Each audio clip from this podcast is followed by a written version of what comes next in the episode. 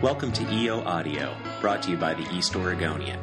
Today is Friday, August 7th, and we'll learn about this summer's heat and some of the advances in weather technology on Hey It's Science with Sarah Gardner.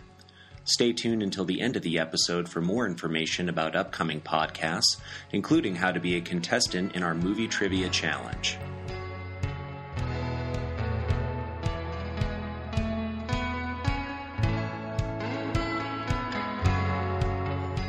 Welcome to the Science Podcast. I am your host, Sarah Gardner. On the show today, we will be discussing weather prediction techniques and meteorological trends with Dennis Hull, a meteorologist for the National Weather Service here in Pendleton, Oregon. Uh, thank you for coming to the show. Sarah, good to be here. Thanks. It's great to talk to you. Um, so, I just kind of wanted to get a brief overview of what your job is for the National Weather Service here in town. Well, the National Weather Service, which is a part of NOAA, National Oceanic and Atmospheric Administration, uh, we have our office here in Pendleton that covers eastern Washington and, and uh, eastern Oregon, uh, actually 19 counties. And uh, so we have 25 on our staff that uh, are out there 24 hours a day watching different aspects of the weather, uh, looking for severe weather and providing forecasts and warnings so people can plan their day safely away from uh, hazardous weather conditions. So that's some of the things that, that we do, and, and like we were talking about earlier, that we have a lot of subject, subject matter experts in our office that deal with hydrology and climatology and fire weather and severe weather. So um, we have a very diverse group. So the, the forecasting warning information includes a bunch of different types of warnings. Right. Uh, of course, in the summertime, we have uh, severe thunderstorms and uh, flash flooding are the main things to worry about. Um, so when we issue a warning, that means that something is occurring right now or very imminent. And if, if the warning is for your area, that means you need to take action to try to protect your life uh, or your the people that you're responsible for, uh, protect your property. Let's say if it's a severe thunderstorm and we're looking for hail, you might want to put your car in the garage. Or if you're traveling and you, and it, the storm is ahead of you, you would want to maybe pull over and, and let the storm pass before you know you got into a dangerous situation there. And and a severe thunderstorm may include uh, winds of over 60 miles per hour too. So it could be the hail or the wind, mm-hmm. and so you want to be careful about both of those because if you're traveling, let's say this time of year you're on vacation, you have a, uh, travel trailer. Well, a 60 mile per hour wind hitting you broadside might uh, blow things over. So that would ruin your vacation. That would uh, put a, a definite dent in your vacation in more ways than one. And one of the things that's happened in the last 10 years is that we've been able to narrow down our forecast out to seven days to every two and a half square kilometers, which is just about every square mile. That's pretty specific. It's it's really nice because when you're in an area like Umatilla County, where you can go from uh, the Columbia River near just a few hundred feet to several thousand feet mm-hmm. up around Tollgate, you know, weather can change very rapidly over a short distance. So every square mile getting a, a different potentially a different forecast is, is very helpful. So, um, a lot of times before 10 years ago, you were just getting a forecast maybe for a general forecast for the whole area, Pilot Rock, Pendleton, Milton Freewater. Now you can get it down to almost a, a field level or a farm level. Or if you're taking a, a vacation, you have your favorite fishing or hunting place, you can you can put in the forecast for there, save it as a favorite, and always have that information at the touch of a button. I wanted to ask some uh, questions about weather prediction sure. and how that's done. Um, so, could you provide us with a brief synopsis of how you guys actually do the modeling or, or the forecasting? Okay, so it all starts off with weather observations, and we have a variety of platforms to take weather observations. We have our, our surface based data that, that occurs at a lot of the airports and not only takes observations for, for us, but also for the pilots that are landing and taking off. They want to know what kind of weather conditions they're having, what the visibility is, the wind speeds, the temperature, all those play a part in how their aircraft is going to perform in, in landing and taking off. So, and now we've supplemented that with uh, like backyard weather stations, and the DOT, the Department of Transportation, has those roadside weather stations you've probably seen. So we've been able to really increase the density of our weather observations because you really have to know what the weather is doing now and what it has been in order to forecast into the future. Okay, so now that's at the surface, and now taking it three dimensionally, going up in in height, we have um, uh, several offices, not the Pendleton office, but uh, the surrounding offices would be Spokane, uh, near Seattle, near Portland, Boise, Medford. They take what we call balloon observations. They, they will send up a uh, balloon filled with hydrogen, and it will go up to around 100,000 feet. And attached to that balloon is an instrument package that uh, sends information back as far as what the temperature, humidity, and winds um, and pressure are uh, as you go up through the atmosphere. So that's done at least twice a day, not only in those offices that I've mentioned, but all over the world. Is all done at about the same time. So that information then, then, pours into the National Weather Service offices and weather offices all over the world. Uh, we also have satellite information, which has been a great help over the past uh, several decades because, you know, satellite, we've increased the density of the reports over the ocean because the satellites can actually see into the atmosphere over the ocean, and that data gets uh, sent back into it. Uh, over the past couple decades now, of course, we have the radar, and the radar not only detects the uh, precipitation, but it also is able to detect winds in the atmosphere, in the lower part of the atmosphere. And so all of this data gets sent in and ingested into these supercomputers that you might have heard about in, in Washington, D.C., and then other the other centers that uh, in other countries. And they crunch the data, and uh, this goes into our weather computer models. And the computer models give us a guess of what they think is going to happen over the next uh, several days. And actually, the, they go out to about 16 days in the United States right now. So we compare, well, how is this model done compared to what we've been observing in this area? And, and then the computers can actually make a, a correction, what we call a bias correction.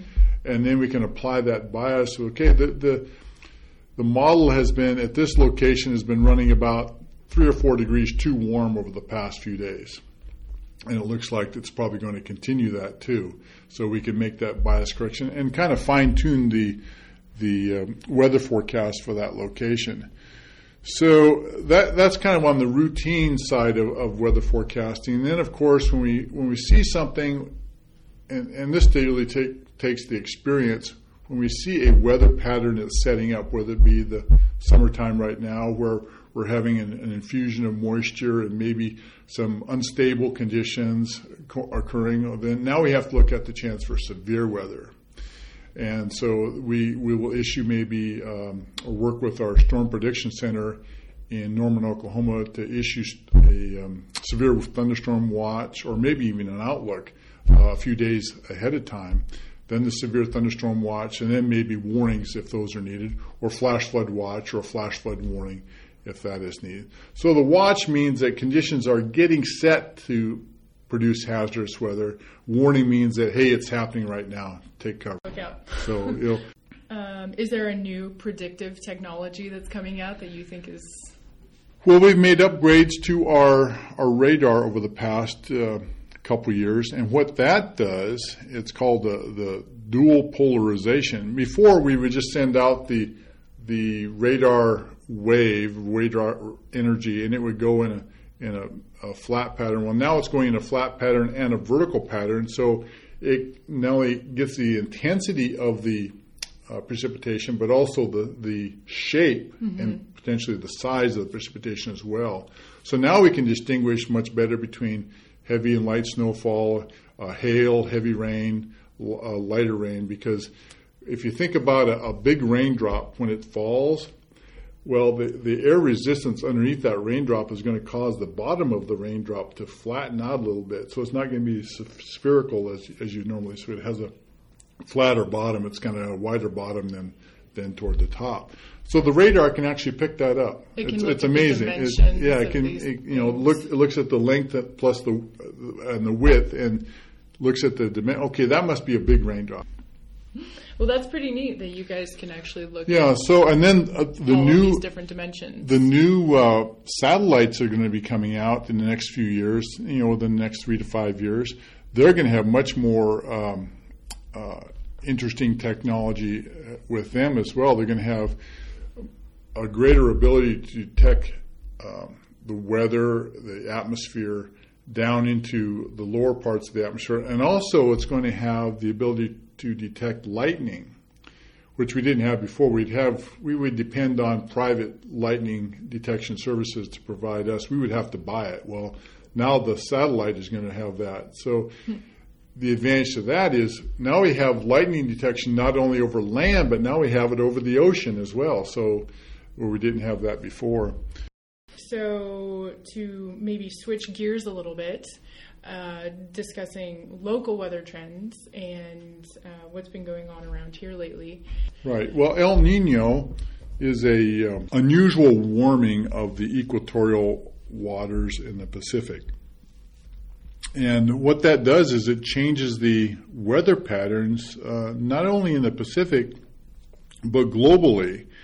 And um, so El Nino had kind of a slow start, but now it's really starting to show. Uh, usually, you have to have an El Nino when the equatorial waters are at least a half degree Celsius, which would be about a degree Fahrenheit above normal.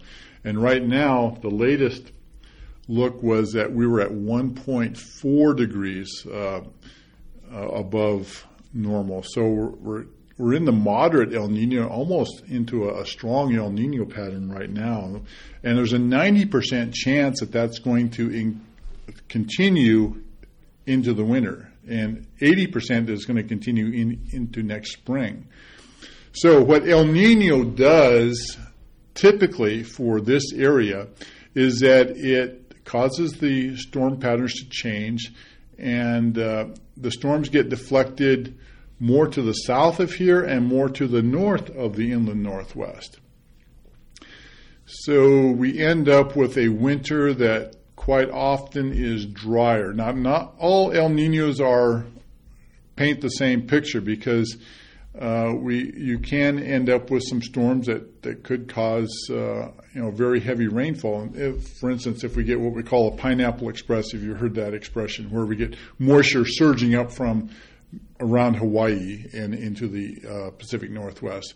Well, for three or four days, you may have some very heavy rainfall in, in something like that, even in an El Nino pattern. So, okay, so you can have an overlap. Yeah. with the two different You can types have- patterns. so the whole most of the winter may have uh, an El Nino pattern where storms were deflected, but maybe you had one or maybe even two of these uh, surges of moisture, and uh, that might define your winter. It might contribute greatly to how much moisture you got for that for that winter time period. Of course, uh, um, uh, Pineapple Express doesn't really put much snow in the mountains because it's Right. so warm. It's too warm. The uh, snow level rises to well over 7,000 feet in, in many cases, and so it's putting down rain.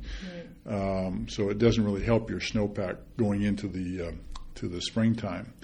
Now, for the hot period that we've had recently, uh, El Nino really doesn't show itself very much during the the summertime. So what, what caused the I think contributed to the heat wave this late spring and summer was that we had virtually no snow. Um, well, the snow melted off very quickly, and we had uh, very dry conditions. Um, you know, we're two and a half inches below normal here in Pendleton by mid-July for for the year. So the, the vegetation got dry quick. The soils were dry, and when you don't have dry, when you don't have wet ground or wet or vegetation that's growing, you don't have that moisture evaporating, adding to the air. Well, dry air heats up much more quickly than moist air. So, and then we got into the latter part of June, and we were at maximum solar radiation. You know, the, the summer solstice right there. So, the longest days, the sun is the beaming down at the highest angle, And so I think all of those contributed to uh, the early onset of heat. Because right now, mid to latter July is when we normally have our hottest time of the year. Right. It's supposed and to be on hot right Yeah, this is when it's supposed to be hot. And, yeah. and thankfully, it's not quite as yeah. as hot as it was. Because if we were 25 degrees above normal, like we were in late June, in, and we had this going on late July, you know, we'd be breaking all sorts of of records. I couldn't so. imagine being 25 degrees hotter uh, in July than it's supposed to yeah, be. that would be that would be a nightmare. We would be breaking uh, places in Oregon would be breaking straight state records, but a lot of places. When we looked at the records for June, uh, nearly every station we looked at was in the top five, and about 80% of the ones I looked at were number one as far as warmest June on record.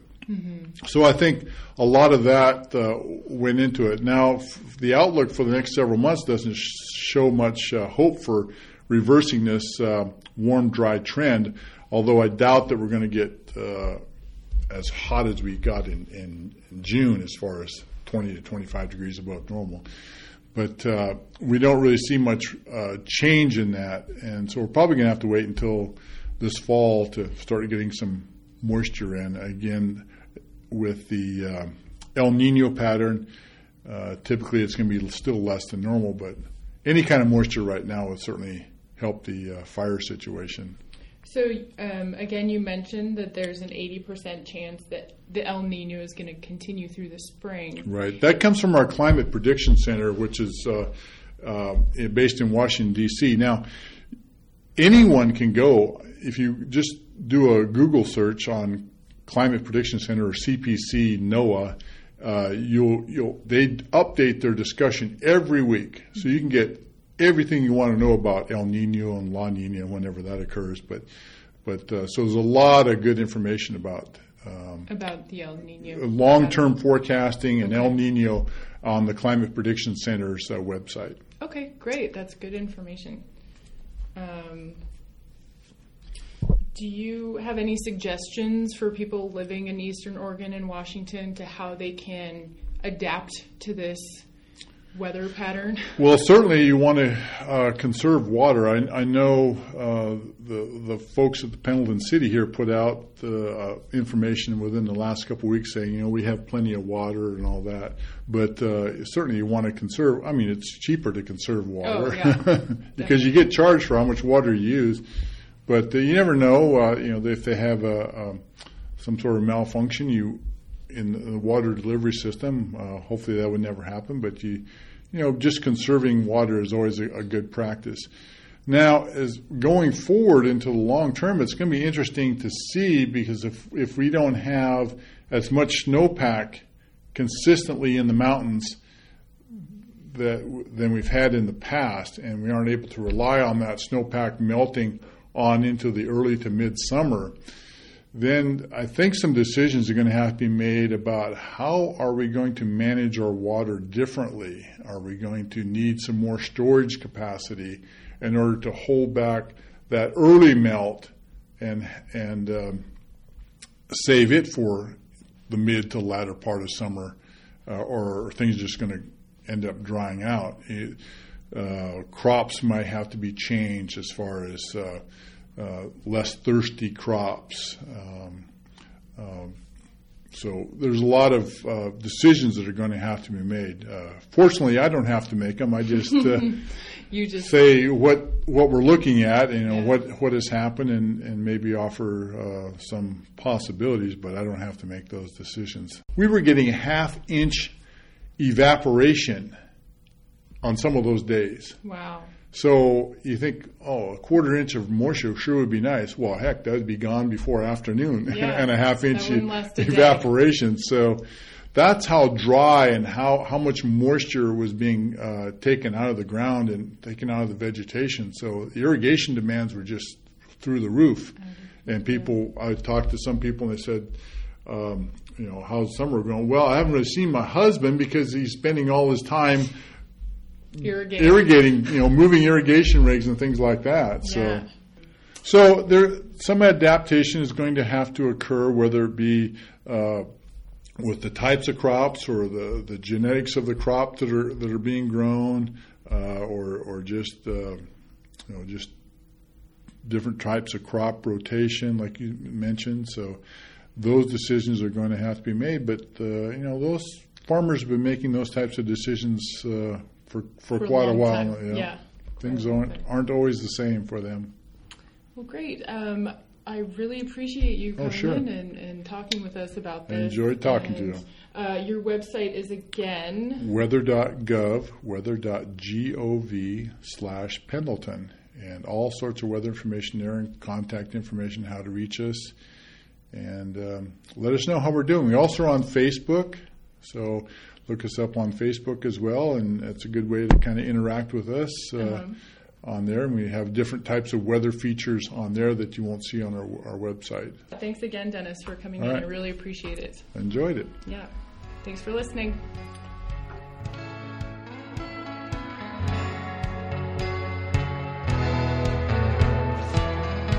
Today's show is produced by Sarah Gardner and Daniel Wattenburger. The theme music is by Drew Langton. Listen next week as Pendleton Rock Campers take over the podcast.